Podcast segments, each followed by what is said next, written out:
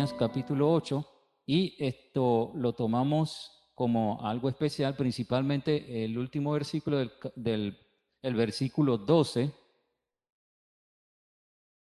esto de Nehemías capítulo 8, y es muy, muy conocido y aún tenemos cantos esto, que hablan sobre esto, ¿verdad? El gozo del Señor es mi fortaleza, un pasaje bíblico muy interesante, pero solamente hemos observado esto, hemos estado interesados en una, en una frase especial de un capítulo, pero no lo absorbemos de una manera esto, adecuada para comprender cuál fue la razón de que alguna persona, algún profeta, algún escritor o un pueblo mencionara estos, estos principios que han sido esto de fortaleza en cada uno de ellos. Salmo 37, 4 dice, deleítate a sí mismo en Jehová y él te la concede.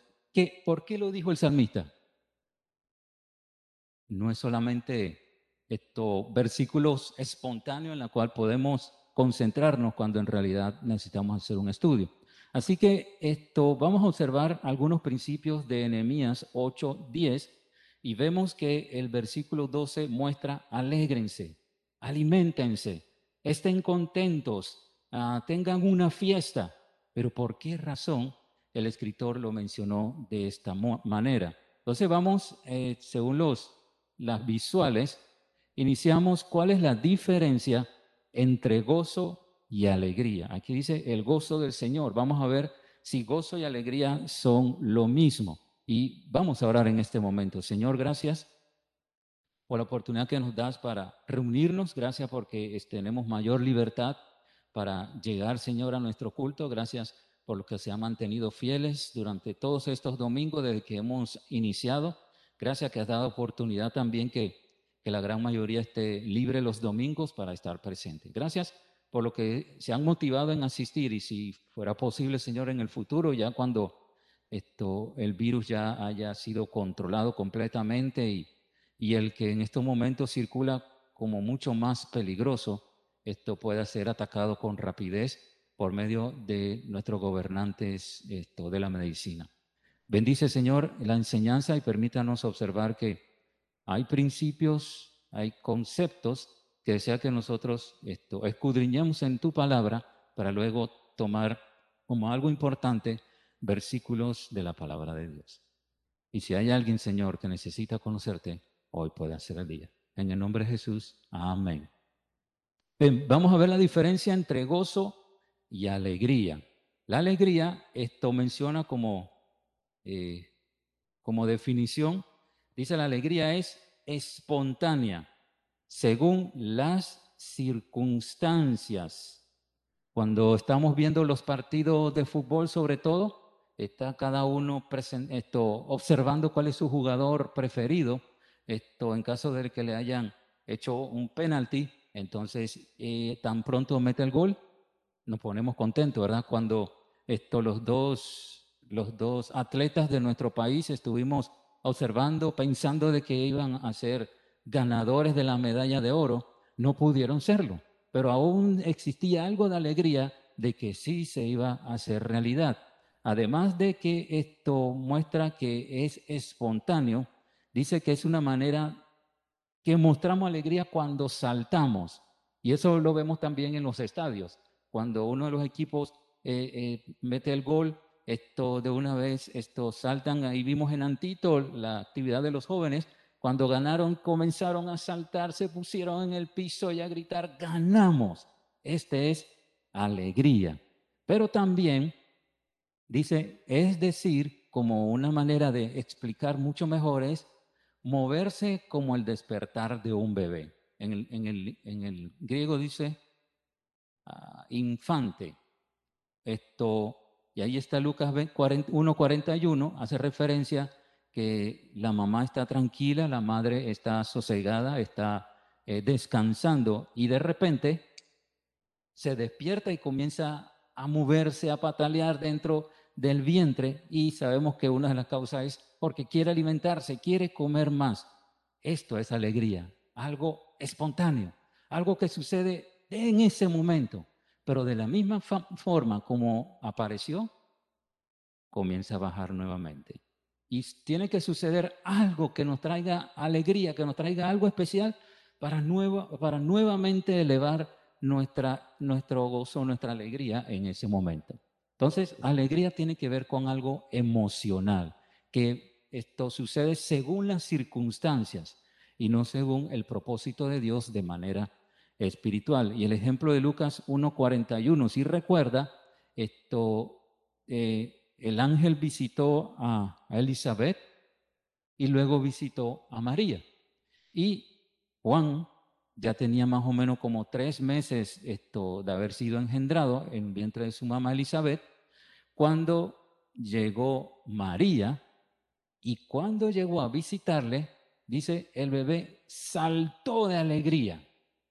Esa palabra saltó es, significa alegría. Que de manera espontánea sucede algo, porque en el ambiente donde se encuentra permite de que así suceda. Pero el gozo es diferente. Eh, lleva algo distinto en cuanto al concepto, así que para concentrarnos en la enseñanza de hoy y el pasaje bíblico del versículo 12, donde dice, el gozo del Señor, no dice la alegría del Señor, sino gozo para que observemos el principio que Dios tiene para nosotros. En hebreo, interesante, esto, la palabra gozo es Jairo, como nuestro hermano Jairo, ¿verdad? Gozo en el hebreo, en el griego, Jairo.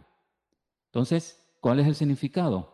Dice, es medido, razonable, calmado, es decir, una felicidad tranquila o bien específicamente como un saludo, ¿no? Vemos a alguien, lo saludamos, lo apretamos, pero de una manera esto con contentamiento, pero a la vez calmada una manera en que nuestra, nuestro gozo va a ir surgiendo, además de las circunstancias, de algo especial interno que nos permite esto sobresaltar sobre todo la parte no emocional, sino la característica que Dios nos ha permitido tener para sentirnos en paz con Él.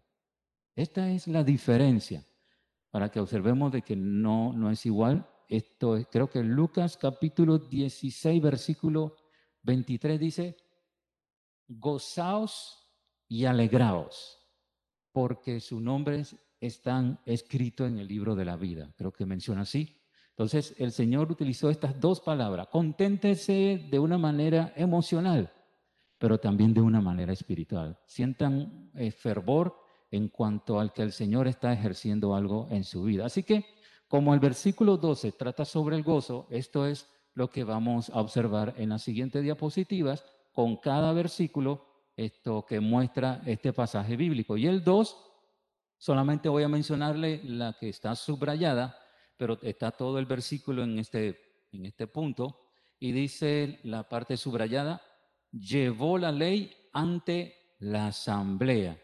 El, el escriba Nehemías esto tuvo el deseo, o Dios le invitó a que predicara la palabra de Dios, que tomara en cuenta de que era importante que luego que Dios permitió que los que aquellos que fueron llevados a Babilonia y regresaron para reedificar el templo y los muros tuvieran la determinación de volver a los principios en los cuales Dios permitió de que este pueblo fuera elegido entre todos. Y ya sabemos la descendencia que inició desde Abraham, donde él dijo, en ti serán benditas todas las simientes. Y esto entonces concuerda con el pueblo de Israel.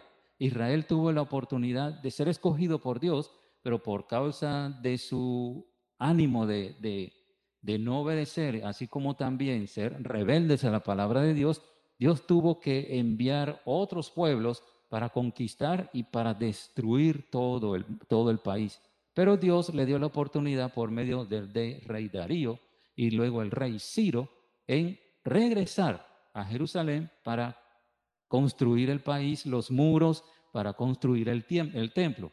Pero además de estar ejerciendo estas funciones de labores de edificación, había alguien que necesitaba darle a conocer de que no únicamente el ánimo, el, la alegría proviene de los logros que podemos percibir esto visualmente, sino sobre todo espiritualmente. Entonces, como concepto tenemos que Esdras llevó la ley ante la asamblea.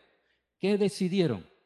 Vamos a congregarnos, tomar en cuenta las reuniones en el templo. Tenían mucho tiempo de estar cautivos, mucho tiempo de estar esto, cautivos con el rey Nabucodonosor, luego el rey Ciro, el rey Darío, y todos ellos estuvieron bajo sumisión por las leyes, por los ídolos y la forma de vivir por esto, por causa de estos en las cuales no tenían ningún interés en adorar a su Dios.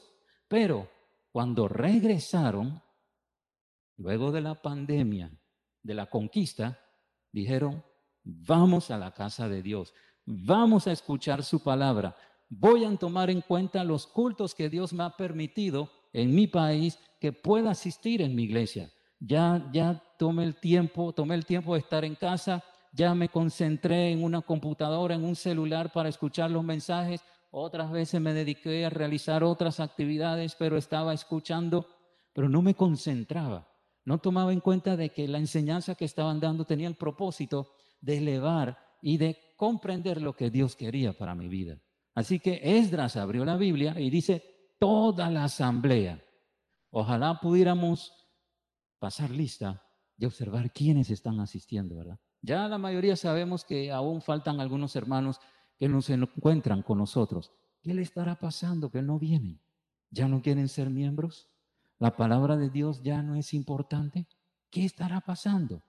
El pueblo dijo, hace mucho tiempo no nos reuníamos, pero Esdras, Nehemías, eran los dos también, queremos escuchar la palabra de Dios, nos vamos a reunir y vamos a tomar en cuenta lo que quieres enseñarnos.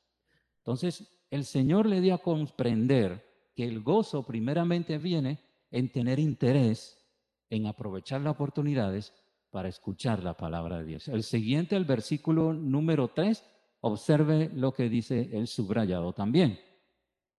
Los que estaban oyendo, los que estaban congregados, dice, estuvieron muy atentos a la lectura de la ley. Ánimo para escuchar despreocuparse temporalmente de las responsabilidades inmediatas. Es muy posible que quizá obligatoriamente mi espíritu dice, vamos a la iglesia, pero mi cuerpo dice, no, estoy agotado. Mi mente dice, no, tienes que entregar trabajos, esto, tienes que cumplir tus eh, responsabilidades laborales. Pero cuando venimos al culto, ¿qué sucede? Mi cerebro está pensando otra cosa. ¿Verdad que sí?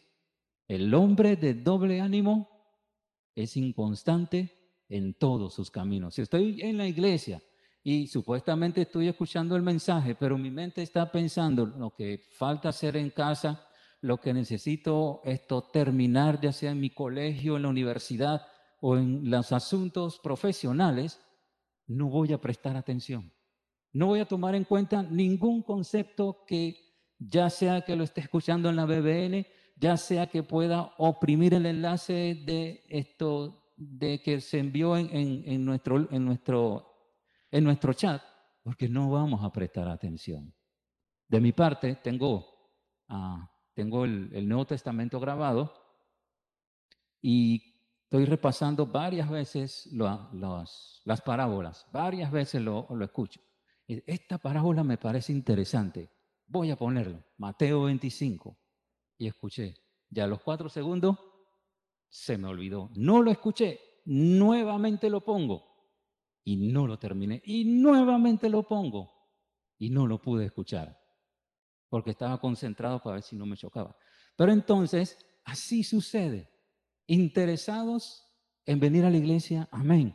Pero más interés debo estar en despreocuparme temporalmente de las responsabilidades inmediatas. Segundo, apoyo de los mensajeros, de los predicadores, de los maestros, utilizando sus dones como muestra de preocupación del servicio de Dios. Creo que está un poquito más adelante también, pero concuerda con esto. En muchas iglesias, hermano, en muchas congregaciones, antes que inicie el culto, antes que inicie el programa, ¿sabe qué sucede? El pastor tiene que estar arreglando las iglesias. El pastor tiene que estar barriendo. El pastor tiene que estar fregando.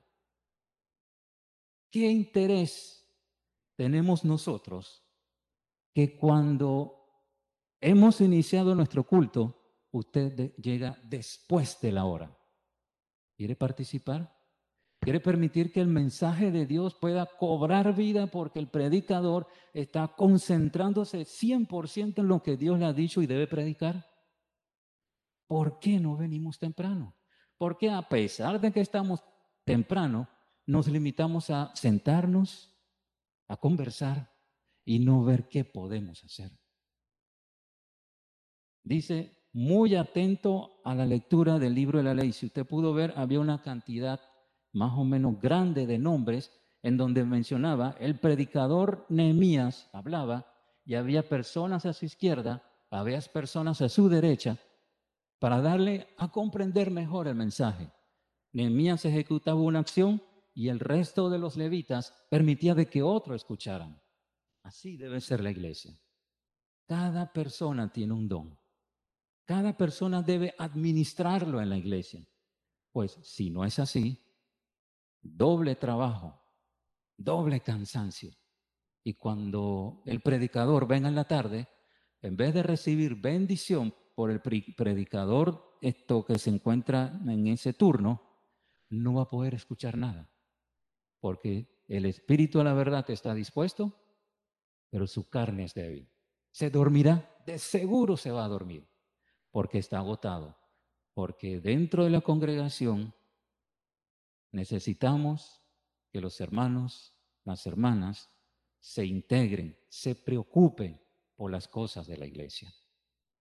Así que muy atento a la lectura del libro de la ley estuvieron esto, las personas porque el predicador se concentró en hablar lo más importante. Versículo número 6. Luego de que escucharon el mensaje, luego que esto, Nehemías, y aquí vemos a Esdras también, fueron contemporáneos, uno fue levita, otro fue esto, el director o el supervisor de la obra que dejó el rey Darío en ese momento, y menciona todo el versículo, entonces Esdras bendijo al Señor, el gran Dios, y todo el pueblo levantando las manos respondió, amén y amén. Luego adoraron al Señor inclinándose hasta tocar el suelo con la frente. Él era una congregación activa.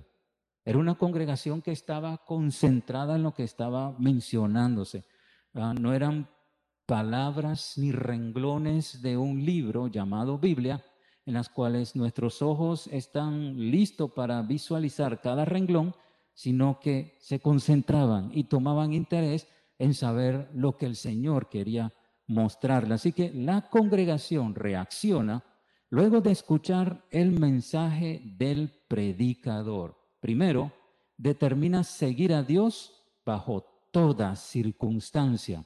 En, este pasaje, ¿sabe qué sucedió? Nehemías y Esdras llamó al pueblo desde las seis de la mañana hasta las doce, Nehemías estuvo predicando. Y el pasaje bíblico dice, ninguno se movió. Y un pueblo de medio millón de personas estuvieron bajo el sol escuchando el mensaje del Señor. Se concentraron y determinaron seguir a Dios bajo toda circunstancia me duele una parte del cuerpo, voy a asistir. Tengo problemas económicos, voy a asistir. Tengo problemas familiares, voy a asistir. Las dificultades no son impedimento para no venir a la casa del Señor. Ellos se animaron, ellos se congregaron y por seis horas estuvieron escuchando el mensaje del Señor. Qué triste que vemos el reloj y dice, ya son 15 minutos, mm. ya son 30. Hermano, ya no invite a ese misionero. Una hora predicando. Mejor uno que sea más corto. Qué difícil, ¿no? Si durante la semana mm, no nos atrevemos a tomar 15 minutos de cada día para tomar un espacio con el Señor, porque pensamos que estos 15 no va a hacer falta en las responsabilidades, ¿qué sucederá cuando estamos en la casa del Señor? Determinamos seguir a Dios bajo toda circunstancia. Humildad en reconocer de que es necesario el arrepentimiento.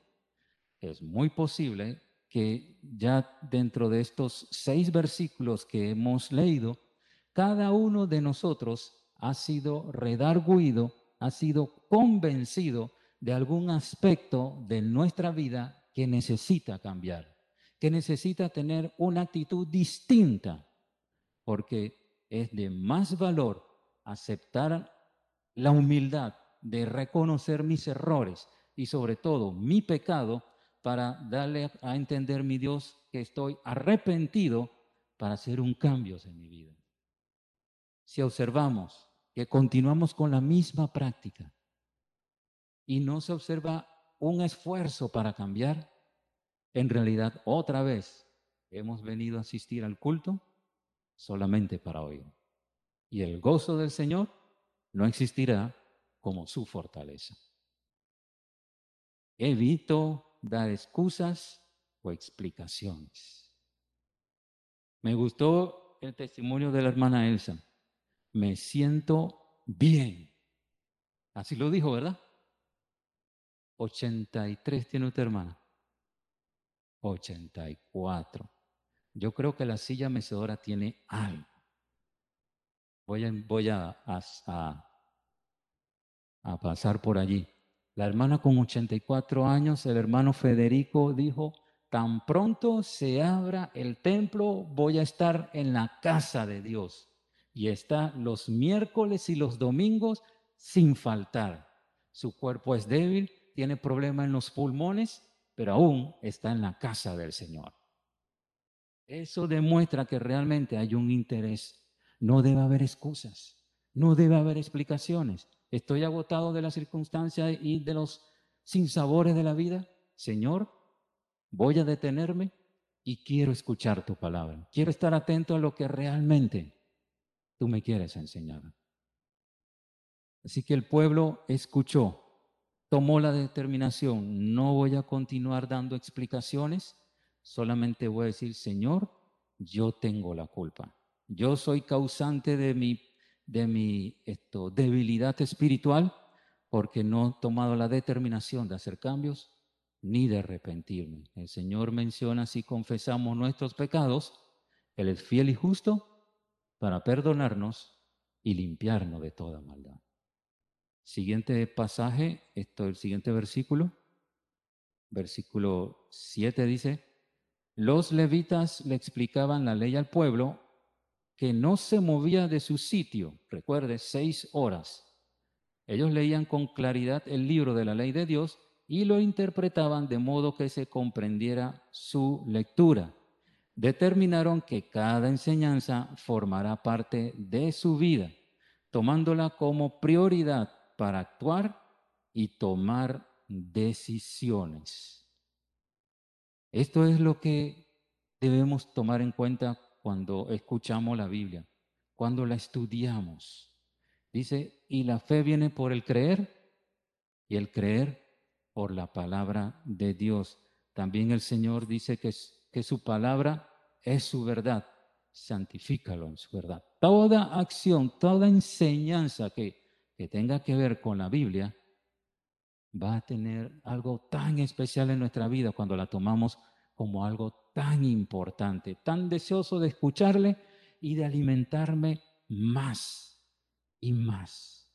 En el libro de Esdras, o nuevamente que es el contemporáneo, ah, o no me acuerdo, un, rey, Dice que estuvieron contentos porque Dios les ayudó a construir el templo. Pero ese contentamiento duró siete días, porque Dios le dio la bendición de haber culminado eh, la oportunidad de quedarse un poco más de tiempo en su pueblo. Cuando existe la determinación, Señor, voy a dejar a un lado aquellos paquetes en los cuales menciono supuestamente que me impide a seguirte, a, a continuar esto para tomarte en cuenta como debe ser, no vamos a tomar decisiones correctas. Así como el hermano Oscar mencionó el miércoles, Jesús hizo como se iba, pero los discípulos dijeron, ven y quédate con nosotros. Así somos a veces. Escuchamos el mensaje, pero luego el mensaje quedó aquí. No nos lo llevamos y no lo practicamos. El siguiente dice, al oír estas palabras de la ley, la gente comenzó a llorar. Por eso el gobernador Nehemías, el sacerdote y el maestro Esdras y los levitas que enseñaban al pueblo le dijeron, no lloren ni se pongan tristes, porque este día ha sido consagrado al Señor su Dios. Cuando el mensaje llega a nuestra mente, no, nos toca el corazón, nos hace en nuestra mente interpretar de manera correcta la invitación que el Señor me está haciendo para realizar los cambios en mi vida, produce tristeza, produce amargura, produce dolor, otro produce angustia porque es, he escuchado que he hecho mal a Dios, que he tenido una actitud de desprecio a las cosas espirituales. Y entiendo que cada, cada acción que he tomado que no es involucrado Dios, le he estado despreciando, no le he estado tomando en cuenta como debe ser. Aquel creyente, aquella persona que conoce al Señor Jesucristo, no observa un cambio en su vida, no es tocado por el Espíritu Santo, muy posible entonces, una de dos cosas. O no es salvo, o su corazón está endurecido, ha apagado el Espíritu en su vida y ha carcomido el diablo su, su, su corazón para que no penetre la palabra de Dios. Si no hay cambio en nuestras vidas, una de dos. Si para, nos paramos aquí o estamos escuchándonos, le doy gracias a Dios por mi salvación. Amén, porque lo conoció y lo entendió intelectualmente, pero espiritualmente no se ve nada. ¿Será salvo? Sí. Certísimamente lo será.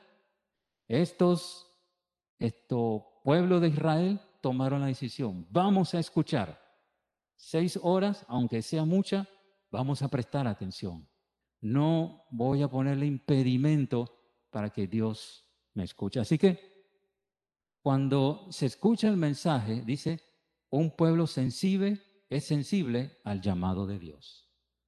Hermano, cuando escuchamos en la, radio, cuando leemos mensajes, cuando escuchamos principios bíblicos, estudios de la palabra de Dios, son oportunidades para examinarnos y no únicamente para mencionar fue un buen culto, fue una buena enseñanza. Nos da la oportunidad de reaccionar, de meditar y estar convencido que lo que se predica no es para alguien de mi lado, es para mí. Y segundo dice, tener memoria del día de mi promesa a Dios. Aquí ya hay un cambio. El cambio de luego de escuchar, luego de concentrarse, luego de abandonar las otras responsabilidades temporalmente para, para esto, para concentrarme en el mensaje, tomar oportunidad de que el predicador se sienta tranquilo para dar el mensaje. Tercero, de confesar mi pecado, ahora viene alguien diferente. Señor, hoy, 8 de agosto del 2021, he tomado la decisión ya no para decir que soy salvo, sino para decir, Señor, estoy dedicando mi vida, consagrando mi vida, aunque son títulos, son adjetivos, dígale, Señor, ninguna palabra deseo decirte, sino hoy en adelante me voy a levantar y voy a tomar las decisiones que tú me estás pidiendo que haga. Así lo hizo el hijo pródigo. Me acordé mi compañerismo con mi padre. Me acordé de que había bendiciones cuando estaba cerca de él. Pero cuando ya estuvo al, al fondo de su vida, dijo, me acuerdo, me levantaré y voy a ir a mi padre. Tomó la decisión consagro mi vida en este momento y voy a buscar la verdad, voy a buscar dónde está Dios, porque allí encuentro donde hay felicidad. Llegó y el Padre le recibió con las manos abiertas. Tomó decisión, la decisión de consagrar su vida. Ahora hay prioridades, ahora hay toma de decisiones al Señor. No se quede tranquilo cuando el Espíritu Santo le habla. Actúe reciba la bendición. Tome la determinación de que hay algo importante que necesita cambiar en su vida. Y por último, el versículo 10, que se repite en el 12, luego que menciona, tomen este día como un recuerdo de la decisión que tomaron, la oportunidad de decirle, Señor, voy a cambiar. Voy a hacer cambios en mi vida y tú tomarás el lugar primordial en mi corazón. Y el versículo 10, luego que el pueblo hizo una transformación de dolor, de angustia, de llanto, cambió a alegría. Y menciona, luego les dijo, id, comed grosuras y bebed vino dulce y menciona, y enviad porciones a los que no tienen nada preparado, porque día santo es a nuestro Señor. No os entristezcáis, porque el gozo de Jehová es vuestra fuerza. No es un contentamiento espontáneo, no dura minutos, ni horas, ni días, es por siempre. Cuando tomamos decisiones, cuando nos concentramos en el Señor, va a haber decisiones firmes y concentrados en lo que Dios quiere. ¿Qué podemos esto extraer? Vamos a comenzar de nuevo. Los muchachos toman decisiones en los campamentos y pasan 60 días y se olvidó. Tomamos la cena del Señor, voy a cambiar, voy a arreglar mi vida con X o Y hermano en la iglesia y vuelve y continuamos. Un nuevo comienzo. Dice, baste ya el tiempo pasado de lo que le gustaba hacer a los gentiles, a los pecadores, y pongamos la mirada donde está Cristo, en el cielo. Compañerismo entre hermanos. La razón de la existencia de la iglesia es para estar reunidos, conversar. Y no únicamente esto, no estamos viendo visual, físicamente, pero necesitamos llamarnos también. ¿Cómo estamos? ¿Qué es lo que está aconteciendo?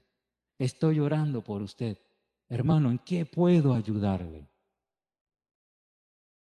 Qué triste es que hemos establecido lineamientos en nuestra vida desde que madrugamos hasta que nos acostamos. Cero, cero, cero comunicación con el resto de la congregación. ¿Es así? Pasan los días, llega el domingo y disculpe la palabra, hipócritamente decimos, hermano, Dios le bendiga. Hermano, qué gozo verlo. Cuando durante la semana no nos hemos acordado de ninguno de nosotros. Así es. Para demostrar que realmente deseo tener compañerismo, debo hacer un cambio. Debo hacer distinción en los que son personas en las cuales sé que conviven conmigo diariamente en un una labor profesional, pero sobre todo, más importante es con mis hermanos de la iglesia. Y segundo, dejar a un lado los fracasos la rebeldía, la desobediencia y los pecados.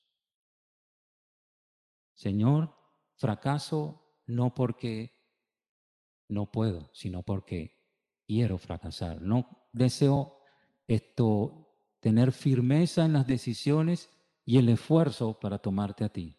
Señor, he escuchado tu palabra, pero ahora te invito a que este mensaje toque mi corazón y tome decisión. Desobediencia. Señor, escucho este mensaje y los que vendrán y diré, Señor, quiero saber qué quieres enseñar. Ayúdame a ser como la iglesia que predicó el apóstol Pablo. Y dice, y ellos escudriñaban la palabra de Dios para ver si esas cosas eran así. Confesar nuestros pecados. Y sabemos que el Señor nos perdonamos. Cuando realizamos este tipo de etapas, el versículo 10 termina, porque el gozo de Jehová es nuestra fuerza. Nos fortalecemos, damos un paso adelante, porque el Señor se contenta cuando escuchamos un mensaje y tomamos la decisión de arrepentirnos y hacer los cambios necesarios para que Él ocupe el lugar que se merece.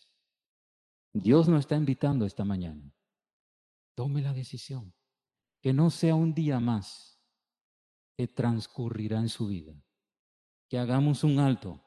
Le digamos, Señor, basta. Voy a cambiar. Voy a decidir. ¿Quiere hacerlo en esta mañana? Dios le invita a hacerlo.